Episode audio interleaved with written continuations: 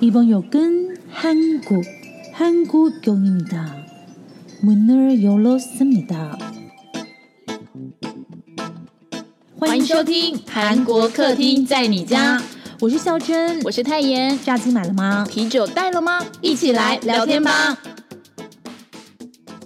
大家好，欢迎收听韩国客厅在你家，我是孝珍，我是泰妍。 今天这一集呢，一样是邀请到非常厉害的韩国 Taeponim Alice，但是呢，我们这一集就真的会讲 Sky Castle。上一集你们一定要去听上一集，因为上一集就是你知道一开始讲那个隔离跟防疫，然后就整个聊开，然后重点都没有聊。对，所以我们这次真的要带你上天空一下啦，就好好来聊一下，就是因为刚刚代表有说他其实是来到台湾，然后又去了韩国念书嘛。对，我们可以先请代表，哎，都还没有请他自我介绍一下，哎，对，代表等一下就会自我介绍，对。好好聊一下，因为他上一集有讲到一些他在韩国工作超过十年的事情。那一样，先来听一段最重要的新闻小读报。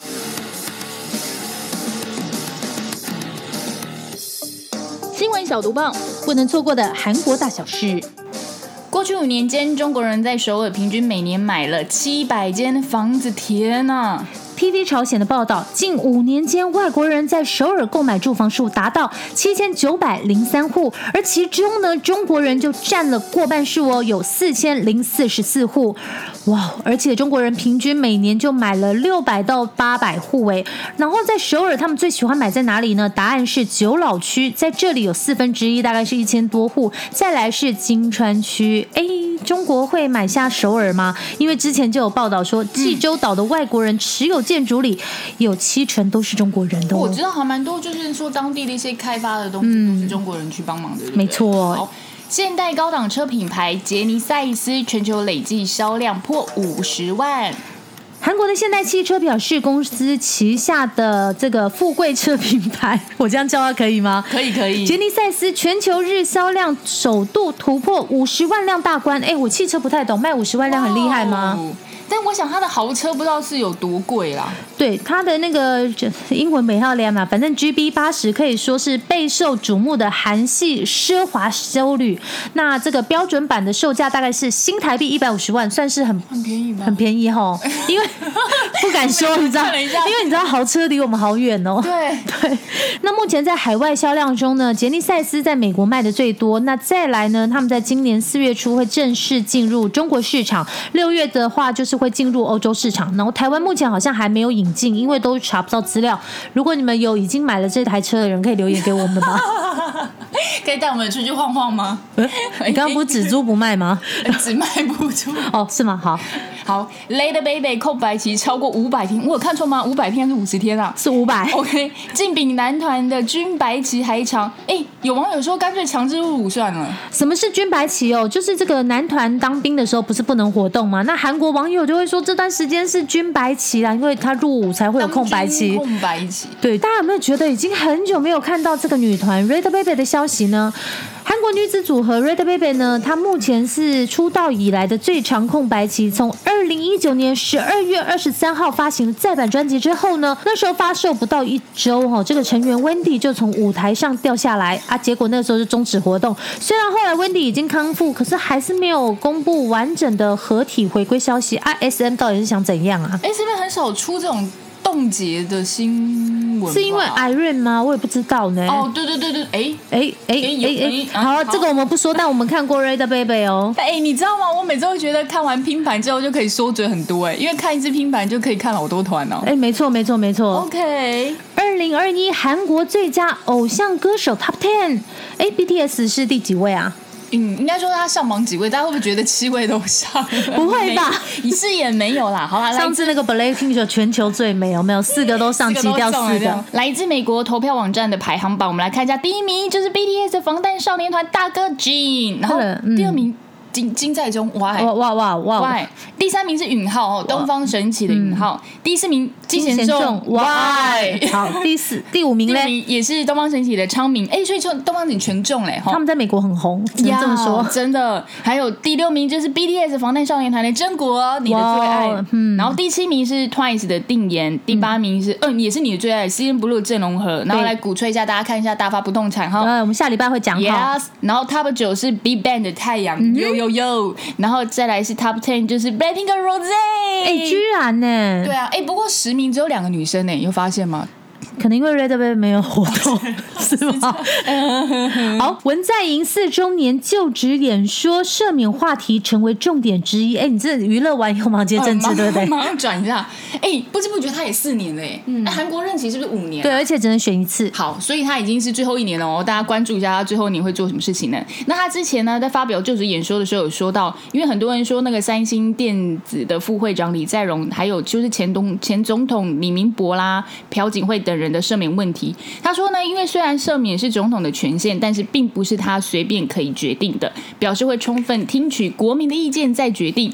那为什么突然讲到这个？是因为他们说啦，不仅有收到的就是经济团体的建议，也有来自宗教界的人说希望可以赦免李在镕，可能是要请他出来救韩国的经济，救救半导体啦吧。对，然后说因为他入狱对韩国的经济啊、半导体的产业都有负面的影响，希望说可不可以赦免他？那尹在也有说啦，他有说到说国际半导，你刚刚是叫尹在吗？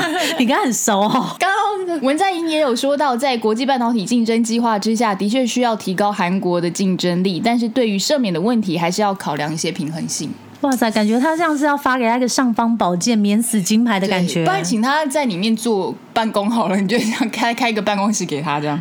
经贸消息，第一名送给别人了。韩国四月份造船业新订单数三十四艘，低于中国。哇哦！Yes，引述产业数据的报道，现代重工领军的韩国造船业四月份取得了三十四艘的新订单，低于中国同业的五十三艘船。那把宝位让给了中国。第三名是芬兰，那芬兰两艘船这样。哇，好会盖是吗？哎，其实我觉得打造船真的不容易。可是你知道，大家会觉得，哎，为什么我要突然读这个？其实我就是想读啦。而且我今天找的比较多，那是你刚刚是任性吗？比较多产业就是刚好可以呼应一下我们下半段邀请的代表来帮我们分享一下他在韩国的一些经验，这样子。没错，没错，没错。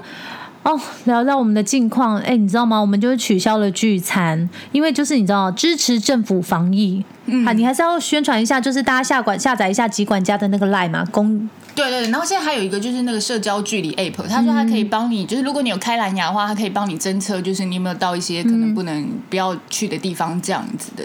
一个 app，一边下载，然后一边点外卖，然后一边听我们的韩国客厅在你家，反正所有我们铺的梗都是为了植入我们的节目，怎么样？我们就没有任何的广告商不能自己植入一下的吗？奇怪，你是不是要跟大家分享一个一段话啊？哦，对对对，我不知道为什么最近我就是刚好看到有人在网络上贴了这段话，然后我想要分享一下。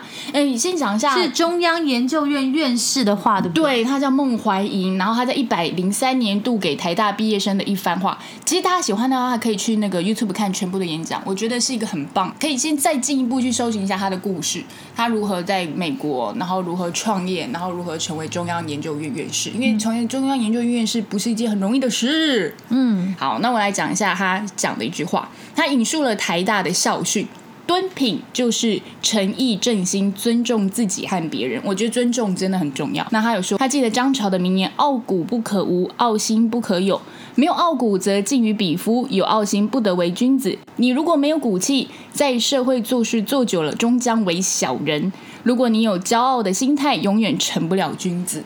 我帮粉丝先留言，你最近有不被尊重是不是？是啊，我不知道为什么为什么要这么劝世哎？你最最最近是不是有人不尊重你？你说也不像，就是因为我刚好听到演讲的时候，我听到就说，哎，其实真的是对。因为他又讲到那个傲骨不可无，傲心不可有。我记得好像大学联考时候考到这。你 是不是最近在公车上又被人让座了？太被尊重是不是？是这样吗？我年纪好像没有必要让座，我也没有受伤，不要这样。就是我分享一段话，我最近还不错。希望如果你们最近有遇到点点小低潮的话，嗯，对不对？或者是您刚好也要转职，或者是想要进入社会了，大家可以看看这句话能不能帮助你增加一些自信。所以我们要有傲骨，但不要傲心。对啊，傲心就代表骄傲啦。我是觉得不要傲娇。对对，但是就少了聚餐感觉，就少了点欢乐哈。我们那个四月的时候不是有录一集吗？代表来的时候，我们请他聊了一下那个韩国确诊的情况嘛。那他们那边的话是，你说他们说就是进入那个室内五个人以上就是犯法。对不对？啊对啊所以他们就是也是没办法，一直视讯啊。所以我就想说，以后我们就视讯录音。对啊，所以那天在群主说取消的时候，我说，哎、不如大家就开视讯，然后一起吃饭哦，这样也不错，你不觉得吗？但我我就是上一集的时候，我跟你们说，就是我们家有长辈生病嘛，哦。那我是觉得说，可能一切都是冥冥中自有安排，因为就是说，就是刚刚不是跟你们讲说长辈生病的事情嘛，那我们家族就是每个人就是赶回来看啊，那所以说。刚好就是赶在那个确诊数公布之前，因为我觉得如果说就是嗯没有在那之前的话，现在其实真的会有很多比较麻烦的事情，你没有办法说要怎么去关怀这个长辈。嗯，而且就没有办法大家一起进去看，对不对？，对我是比较幸运一点，就是我的爷爷奶奶都陪我们蛮久的时间，嗯然后他现在就是年事已高嘛，所以在上一节的时候，我有跟大家分享说，因为他就是一直要在医院，然后。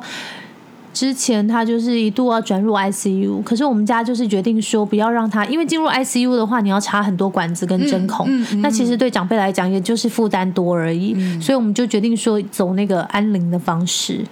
让他开心一点，而且其实如果你是在 ICU 里面的话，就是家属只能一天只有一个时段可以进去看他，而且只有大概短短五分钟而已。那其实他年纪已经很高了，所以我在想说，他可能最需要的，也许是看到家人跟孙女，可能有陪在他身边。所以后来走安宁的这个部分的话，至少还有一个人可以在旁边陪病，给他一些精神的支持。嗯，我觉得大家好像都一定会遇到这样的问题，嗯只是就是你们可以有先做一些对准备。其实心里都有一些准备，但是就是会还是希望说他可以多陪陪你一点时间。我好像把这个气氛拉的有点沉重没。关系，那位代表就会帮你翻过来了。他会用非常开，哎、他是个很正不如向你讲一下，你是不是？是又去开箱饭店？对，我跟你讲哦，那个不是有个那个汉江烧肉小将吗？对还汉江烤肉小将。上一集是不是我不会破产，对不对？对我不会因为送你酒破产，我会因为一直开箱而破产你。为什么一直去开箱饭店呢、没有啊，因为我今还好你在公布确诊的之前就先开哦对，哎外箱了。我开的有点久了，我最近没有要去开了啦。对，只有本来自己有个最近开香槟了。他最近开日本酒啦。不好笑，我就我就开了那个 Indigo 啦，因为我自己很诶，你是之前有去过对不对？哦，对啊，我去过，但我没有开哦，我没有开它哦。它外观走一回好不好？它走买看花，走买看花。那我是去开箱，但是我觉得很就是很傻眼，就是那两天我都太累，我直接给他睡过早餐时间。什么？因为他早餐很经典的，你知道为什么吗吃？？我为什么会选择开箱 Indigo？也是因为我先去吃了 Indigo 的餐厅，我觉得哇，那个餐厅超棒你。这就跟那个啊，到了美国没有去看自由女神像一样啊。也没有这么惨了，我就再去吃一次早餐怎么样？你很奇怪哎、真是的。然后我把礼拜六起过来，我想说算了，我还有礼拜天一个机会，对不对？殊不知礼拜天我就让他去了，嗯，好。那你睡的感觉赞，哦，真的床很舒服是不是？，对，很舒服。但是我觉得它的格局是，它中间有一，我觉得它格局是，我觉得不够。开放，你知道吗？嗯它中间那个隔把厕所跟房间隔开了，对对对所以让我觉得空间住真的还会稍微小了一点的感觉。但是整体我是非常喜欢的。然后他们用的那个备品应该也是外面少见，因为那个应该是 MIT 的吧，就是对对对对对对对茶籽糖对对对，嗯，对，如果蛮喜欢，就是可能那种味道的，哎，它那算是什么味道啊？比较籽油、茶籽油的那种味道，对对对对不对？应该会蛮喜欢的。然后我很贴心，非常喜欢一点是，因为我其实觉得每次肥皂都会用不完，很可惜。嗯，他会给你个小油那个夹链袋，你可以把肥皂带回家那。你有把肥皂带回家吗？对啊，因为我觉得太可惜，我每次搓搓搓，我觉得它好像都没有变小，我就把其实我的话，我都会把第一间饭店的肥皂带到第二间饭店，然后第二间饭店就不开了。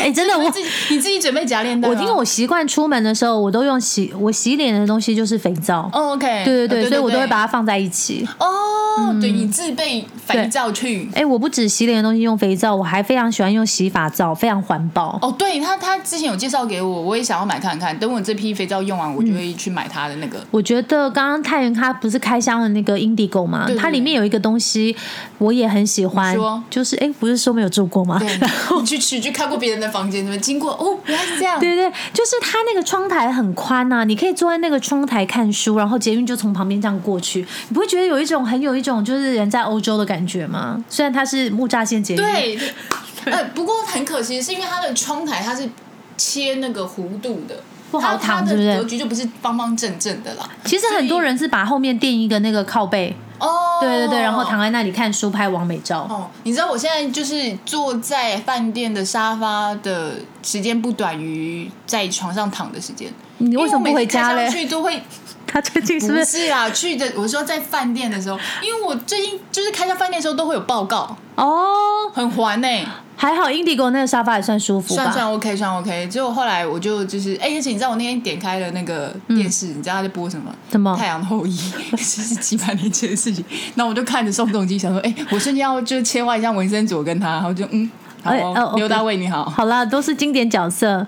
好了，那五秒钟之后呢，我们就进入韩国重点议题，再度欢迎 t a p i o n i 来到我们的韩国客厅。要。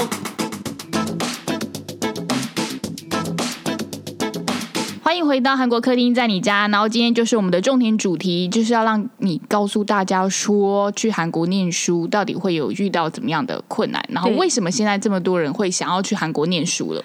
在收听之前呢，别忘了订阅、下载五颗星。这一集我们一样就是在讲说那个热播的韩剧《Sky Castle》，大家还记得吗？那个剧情就是围绕说大家要进厉害的学校嘛。对，妈妈一心一意的要让自己的孩子挤进三间大学。然虽然上一集我们已经讲过，但是还是要讲一下，因为它 Sky 就是代表韩国三哎录两次是怎样？韩国三间大学 S K Y，S 就是首尔大，然后 K 就是高丽大，S 就是延世大。Y 就是也是啊，Y 就是延世大，我现在 他已经录两次，就是整个哎、因为我们今天就是同时录三集，然后总而言之，就你们去听上一集防疫，去听去听。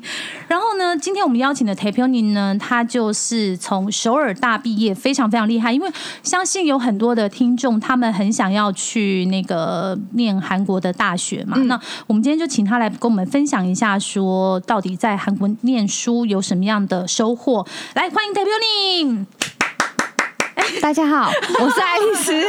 呃，他同样介绍只要讲呃两次。我我在那个呃韩国念研究所，那是蛮早以前的事情了，这样其实。也没有很早，就是咖啡王子一号店的时候，对大家现在都流行用剧啊，或者那个时候偶像来讲一下自己的时空背景，对对不对？对。为什么我们会认识这个爱丽丝？因为其实我跟她是在首尔大学认识，那时候我只是去念语言，可是你已经是在那边念研究所，研究所对对。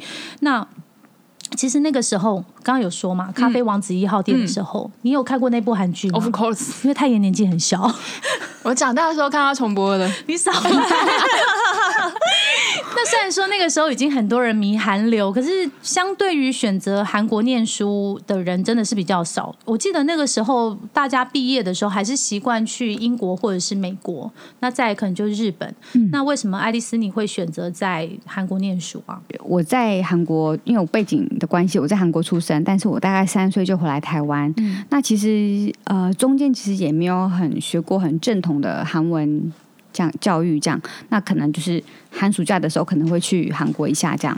那呃，大学毕业之后，觉得也工作了一小段的时间，然后但后来觉得说应该要去念个文凭回来，就是觉得说等一下，你只是为了要去 念一个文一凭文凭在，回来吗但？是文凭在我就想说，那我要选择哪里？我其实呃，美国我也有当初有想过去要不要去美国，因为大部分还去美国或者什么澳洲比较多。那我想说，呃，这样子可不可以把呃至少最基本的语言可以学的再好一点？但后来我想一想，也觉得说。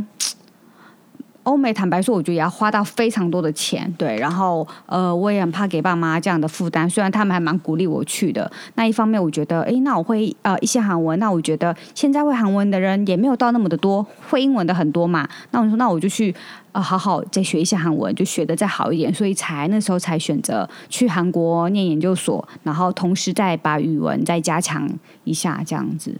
哇，那你那时候是怎么申请的啊、因为其实跟大家透露一下，在咖啡王子一号店的那个年代，其实申请学校什么都要自己来。我那时候也是自己做了很多很多很多工作。嗯那时候我们申请，因为我申请啊、五间学校，那就是确实没有代办中心。我真的有去留学中心问过，也没有办法帮我们代办韩国的。那他们说没办法，那就我们要通通都要靠自己上网查资料。那时候的可能资讯还没有到那么完全的普遍，然后发达这样子，自己符合那就写很写。呃，写申请书，然后准备的资料就是你可能大学四年的成绩单，然后还有呃老师的推荐书，嗯，对，然后你的未来的工作计划，呃未来的读书计划哦等等这样子，所以呃大部分的学校其实差不多，然后有的学校有有另外的考试，嗯，对，然后呃大部分在申请的时间都差不多，然后呃准备的资料就是呃。呃一般申请的书面书面的资料，嗯对，然后面试有的学校有面试，有的学校没有面试。那你那时候申请了哪五间学校？然后后来是上了哪几间呢、哦，我申请了首尔大、延师大、高丽大、他收集了 Sky 哎、汉阳大 跟成金广吧，在五间。还有陈金馆嘞，宋各位，他现在刚念的学校呢，就是台湾的台青交镇。正成，OK，就全部都有了。对，那结果后来嘞，后来就是呃，很幸运的，就是都有上。哦，你是说五间全上？他刚刚是很客气的嘿，讲，很幸运啊，好幸运哦。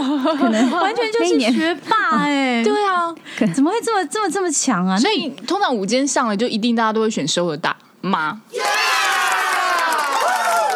对，其实首尔大是我根本没有想过要去申请的，是在找学校的时候，那不然也申请看看好了，因为我觉得他就是离我很远，根本就不可能。那讲就是申请了，那确实上了之后。选择那个学校，除了当然它是呃在韩国的第一学府之外，学费便宜很多，学费大概是其他延世大跟高丽大私立学校的一半。我刚开始没有想到学费会这么贵，然后我就看到一看到呃韩币那时候的学费大概两百出头，大概台币四万五万，对，嗯台币，然后那延世大跟高丽大大概都要台币十万起跳，不包括其他有的没有的东西，什么教科书啊等等这样子，所以我就发现，哎，学费少很多，然后再拿了一点点奖学金的话，就是还可以就是抵掉一点学费，就觉得说，哎，那就是省蛮多的，那你也可以有一个国立学校可以念，所以当初就是就选择了首尔大，这样好像很没有企图心哦。没有，这里怎么会不是一二三四五名？你你还叫我选，我当然选第一名啊！他又比较便宜，他不是，他是先看学哦费，对，他又比较便宜这样。而且你念的是哪一个科系啊？我念的是呃경영的就是经营大，经营经营大，然后里面我们那时候现在不知道怎么样，我们那时候分七个专业，然后我是选里面的那个行销 marketing，哇塞，哇哎很很前面很前面。对啊哦，哦哎、哦因为那啊个韩国的大学，就是他刚刚说的 k y o n Day，就是其中一个科吧，应该这么说。因为台湾可能是分什么系什么系，什么院你你把它想成是经营学院这种感觉，对不对？对对商学院嘛，对对对对对对商学院，因为 t a p o n 就是长期在韩国，所以他讲的都是韩文，我们会帮他翻译一下。呀哎，我现在需要翻译，真的，我不会讲中文。哎、听说，因为我刚刚我们不是一开始就讲那个 Sky 吗？，对，泰妍他就是超想知道说，到底有多厉害？因为像台湾大家就是台青教真的很厉害，那韩国是不是更觉得是说这三间大学出来的人就是好像神主牌一样。嘿应该这样讲，据我所知道，就是呃，韩国是一定要在 in Seoul，就是在首尔里面的学校，才是不管是私立或是好私立或公立，才算是就是可以称得上还可以的学校。拿得出来台面讲拿得出来就是台面讲不管你的排名是怎么样，你只要是在首尔里面。难道哦这样说好了？我会特别说，呃，我是念在首尔的叉叉叉大学，然后人家就会突然觉得哇塞还不错哦，是这种就感觉。首尔大学，首尔里面学校很多，但是你就是这算是一个好像基本的门槛的感觉，就是一定要在首尔里面。但首尔里面当然可能也有呃比较普通的一些学校，但是。这些普通的学校跟外外面的学校、外县市的学校比起来的话，就还算是比较有名气，就是师资方面啊，什么各方面都比较好，所以大家还是会比较想选择呃首尔里面的学校，除非是那外县市有那种特别的理工大学开始那种的不一样的学校，就可以去选择就是比较特别的学校，但大部分都是还是希望在首尔。但你看首尔有。全首尔大概五千多万的人口嘛，那一些呃学生，那他们在考试的时候，等于是说全韩国南韩里面的精英中的精英，到了首尔这个首尔市里面之后，然后首尔市里面其实学校也非常多，几百间，然后在那里边就就选到说那三间，所以是人是精华中的精华，就是顶尖拔尖中的拔尖人真的很才。人人才中的人才。那 Sky 毕业的人到底有什么嗯，怎么讲，求职啊或就业或什么有什么特别的地方吗？进去了就可以松一口气的那种感觉。对，进去就是感觉有一个基本上被保障的那种感觉。那你在面试或者是在呃申请，就是在找工作的时候，就是比别人有一种漂亮的光辉，对优越感。然后呃，你就是已经赢在这个起跑点了。大家看你就不一样，哎，你你不用说什么求职，你跟别人说你哪个学校出来的，大家看你就不一样。因为其实前阵子那个黄正明的韩剧里面有一部这个关于记者的韩剧，然后他就是里面有一个主角，他就是地地方得就是地方大出来的，然后就我就印象很深刻，那个社长那个报社的社长说，我们社长我们报社创设以来从来没有用过地方大地方得的学生，对，也不可能让他来当记者，因为你要面对的是什么总统啊，或者是国会议员，嗯怎么就是那个阶级完全是不是一个档次？那那我不知道说像呃对啊，铁皮人他可能不想要讲说不会在外面一直大啦啦说我是首尔大。那其实如果像是吉邦 day 跟这个 SKY 的这三所学校在职场或者是在外面受到待遇到底是怎么样的呢？大概外县市的人，你外县市大学的人，你想要进就是大企业，这其实真的就是非常的难。就是你基本上就是 Sky 的话，呃，你就是一个可以进到大企业的一张门票。对，那可能不然，其他外县市的学生，呃，你可能。呃，他们可能履历可能也你没没有什么机会可以好好看履历，这样子他的履历可能就不会被看到，然后就直接被刷下去，好差很多哎、所以他们的我发现履历表第一格不是姓名，然后还有身份证字号，是是大大学的学校这个几乎是都看的。然后我觉得，像可能我们在台湾的时候，嗯，呃，也觉得说，哎，台青交对。就是非常优秀的学校，很棒。那但是我认为，就算不是这三所学校的学生，如果你有其他呃其他学校学生，但是你有别的好的什么工作经验呐、或者是等等经历啊，还是可以被大公司看得到的。嗯。但是韩国是完全看不到的、诶韩国重学历胜过经验，就是你一定要对于刚毕业的学生来讲，嗯哇塞。然后你如果你真的经历，你要赢过你的学历哈，基本上应该这样讲，因为你的学学历的关系，你就可能没办法累积到大家觉得你很很厉害的经历，可能就没有这个机会，所以。你就是一个外县市大学的学生，那你可能基本上进到的公司规模可能就不会那么大，所以你可能到时候之后的工作经验呐、上面就可能不会有太辉煌的一些内容可以写，就是基本上就是你后面面面对的事情就不一样了。难怪他们就是从小教育就是非常的可怕，我只能用这两个字来形容。而且我听说最近是在首尔大虽然是公立学校，但是你能够进首尔大的学生，大家都算是有钱人。为什么？因为他们不太把你送到大众补习班，全部都请私人家教，对呀、所以才会有那个啊对，。都请私人家教。所以你家里要够有钱，你才有办法去补习，去请家教补习。